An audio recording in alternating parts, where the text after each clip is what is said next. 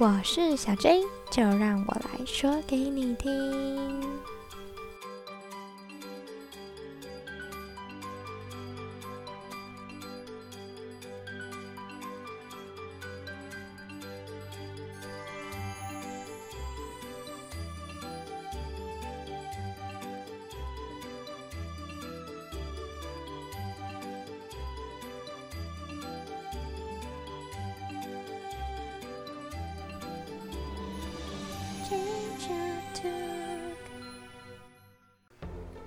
端午节来了耶！你今天立蛋了吗？偷偷跟大家说一个立蛋的小技巧，绝对不会失败的技巧，那就是把蛋煮成水煮蛋。今天很热，让大家凉一下。哎，今天真的超热的哎！我在北部哦，气温都来到三十五度嘞！哇塞，超级超级热的哦。因为端午节就是农历五月五啦，大家都知道嘛。今天其实习俗上是送走五瘟神的一天呢，就是要驱除瘟疫的一天。历史上这一天都蛮有名的，就是有很多瘟疫，所以大家其实我们也要感谢我们的文明，让我们今天好好的。不过现在有 COVID 十九了。所以大家还是要保护好自己，乖乖待在家哦。既然这么热，我们也不要出去嘛。那今天收听 J J Talk 也有好玩的事情喽。首先呢，先跟大家聊聊吃，因为民以食为天嘛，小心哦。一颗粽子的热量大约是五到六百哦，但是这是跟你是南部粽还是北部粽有关的哦。你们喜欢南部粽还是北部粽呢？南煮北蒸，我个人是喜欢味道重一点点的北部粽啦，因为北部粽它会把它比较像油饭一样，所以它的热量就会比较高。然后南部粽的话呢，它是煮的嘛，所以就是嗯。比较会少一点点，可是也有到五百左右的大卡哦。那当然，最最热量最小的当然就是客家贵粽那种，大概只有三百而已，因为它可能比较小吧。但是无论如何，我个人是不太喜欢吃粽子啦，因为它是糯米，然后加上它很胖，所以就会有心里有有障碍。大家要小心哦，小心过完一个端午节，然后又因为关在家里面不能出去，哎，体重又胖了。以前没有 COVID nineteen 的时候还可以出去划龙舟，对不对？现在又不行，所以你一定要小心哦。说到划龙舟啊，大家以前有划过吗？好像有水的地方都会举办一点龙舟大赛，对不对？我小时候觉得啊，划龙舟有个优点，就是如果你不小心掉到水里，还可以消暑诶，因为水冰冰凉凉的，很蠢对不对？好，没关系，给你们笑一下，因为我说那是我小时候，现在没有这么觉得，现在当然会觉得，嗯，乖乖的在龙舟里面好好的划，那是最安全的啦。我以前大概是国中吧，好像有龙舟校队耶，还是高中啊，有点忘记了。那个时候他们是真的哦，训练的时候都是一直在划龙舟，然后听说他们每次端午节都会去参加比赛，好有趣哦。只是因为以前以前，因为我以前比较怂啦，所以就不是很了解学校的一些活动，只知道乖乖读书。所以也只是一个小印象，大家也可以跟我分享，你以前有对端午节有过什么有趣的体验呢？好，那接着还要跟大家说的就是，哎，艾草、菖蒲、雄黄这些驱邪避凶的东西，我印象最深的就是雄黄了，因为以前我爷爷啊就会把雄黄的那个粉加上酒混一和，然后在我们额头上面写。王，对，很有趣。可是小时候觉得那个味道是又臭又香，但是一年才一次嘛，然后又有颜色，就感觉很好玩。希望这个这些传统的习俗啊，都可以留下来。爸爸妈妈，你要记得带你的小朋友玩玩看哦。那今天呢，当然就是要跟大家分享一些可以在家带孩子玩的端午节活动啦。首先，第一个就是超级无敌标准的东西，我想你们应该已经猜到了，那就是香包。从我那个年代到现在，都还在缝香包，就是厂商会出那一包 DIY，你就买回去，然后跟着缝，就会有什么猪猪、兔兔、熊熊的图案，这是最简单的啦。那如果妈妈你不想要跟大家都一样的话呢？那你今天就来对啦！我要跟你们分享好玩的科学实验加端午节。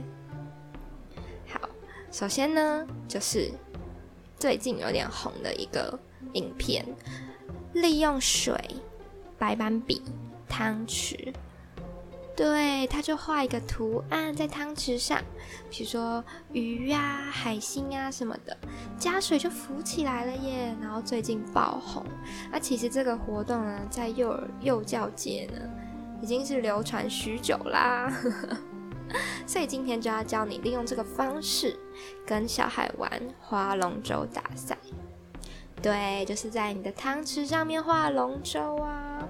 哦，那你一定有疑问啦，我的画工不好，我要怎么在小小的汤匙上画一条一艘龙舟嘞？不要担心，小朋友都是天真的。你画一个叉叉，你说它是龙舟，就是龙舟啊，发挥想象力。好，没有啦，你还是要画一下一个船的样子，只是不用太仔细，没关系，因为你也不能画太大，画太大比较容易失败。所以呢，你就是画好的龙舟以后，把水慢慢滴到汤匙上。之所以这么说呢，是因为我个人的实际经验是。你让水滴到你的图案上，会比你把图案放入水盆中来得更快浮起。因为你把图案放入水盆中，你的角度啊，还有水量都要必须去控制。可是如果我们反过来让水滴在图案上，哦，那就是会比较容易操作。接着你的图案全部都浮起来以后，再把它放入水盆里面。然后就可以开始跟小孩玩龙舟大赛啦！你只要轻轻的拨动水流，龙舟它就开始滑了。那你就可以跟小孩比赛，谁的龙舟滑比较快啦。好，如果你今天不想要用水的话呢，你也可以用别的方式，就是折纸啦。用一用一张纸把龙舟折出来，跟小孩比赛，看谁吹得远。这也是很好玩的方式哦，相信我，两个都超好玩。接着要跟大家介绍的就是立蛋，刚刚一开始就有跟大家说了，对不对？立蛋的小方法。那立蛋之前呢，你一定要跟小孩说关于端午节的由来，对不对？所以又要跟大家介绍一个叫做光的折射与反射。就是呢，你只要用夹链袋、纸、图片、奇异笔，就可以完成这个小实验喽。很简单，你在纸上画好你要的图案，你想要让它变不见的图案。我个人是画屈原。接着呢，你就把纸放到夹链袋里面，记得要关紧哦，不然水会跑进去。夹紧以后，在夹链袋的外面用奇异笔画上你想要让它留住的图案。我个人是画粽子，还有船桨啊、龙舟什么的。这时候你就可以开始讲你的故事啦。讲到屈原投江的时候，你就把你的图卡放到水里面，由上往下看。屈原就不见喽，只留下粽子、龙舟、船桨。这里运用到的原理就是光的折射与反射啦。不过这个实验要注意的是，你看图片的视角一定要由上而下，你要达到那个角度，图案才会不见哦。如果你没有，你平平的直视你的水杯的话，那你还是会看到图案的啊。相信我，这真的很好玩，而且你也可以问小朋友说：“哎，猜猜看，为什么屈原不见了？” 好，那今天就是以上跟大家分享的端午节在家玩的一些小活动啦。好，结束之前呢，要跟你们分享，我为了今天的端午节，我有上网找资料，结果就发现一个惊人的事情，哎。就是大家如果有去拜拜啊，是不是都会有那个五色线？哇，我发现五，它是写五彩线啊，但是我看图案是蛮像五色线的。他说那个是端午节的由来之一，也就是它可以延长续命、驱邪避凶。哦，长知识了。好啦，那今天的 J J Talk 就到这边了啊。既然是端午节，就跟你们分享一个笑话好了，让你们清凉一下啦。请问屈原的老婆她姓什么？答案是她姓陈，她叫屈臣氏。我自己是觉得很好笑啦。好，我好像听到你们笑的声音喽。好啦，那今天的这招 talk 就到这边喽。如果你喜欢我的话，可以订阅收听，或是帮我按赞。有任何话都欢迎写信分享告诉我，我就会在下期说给你听。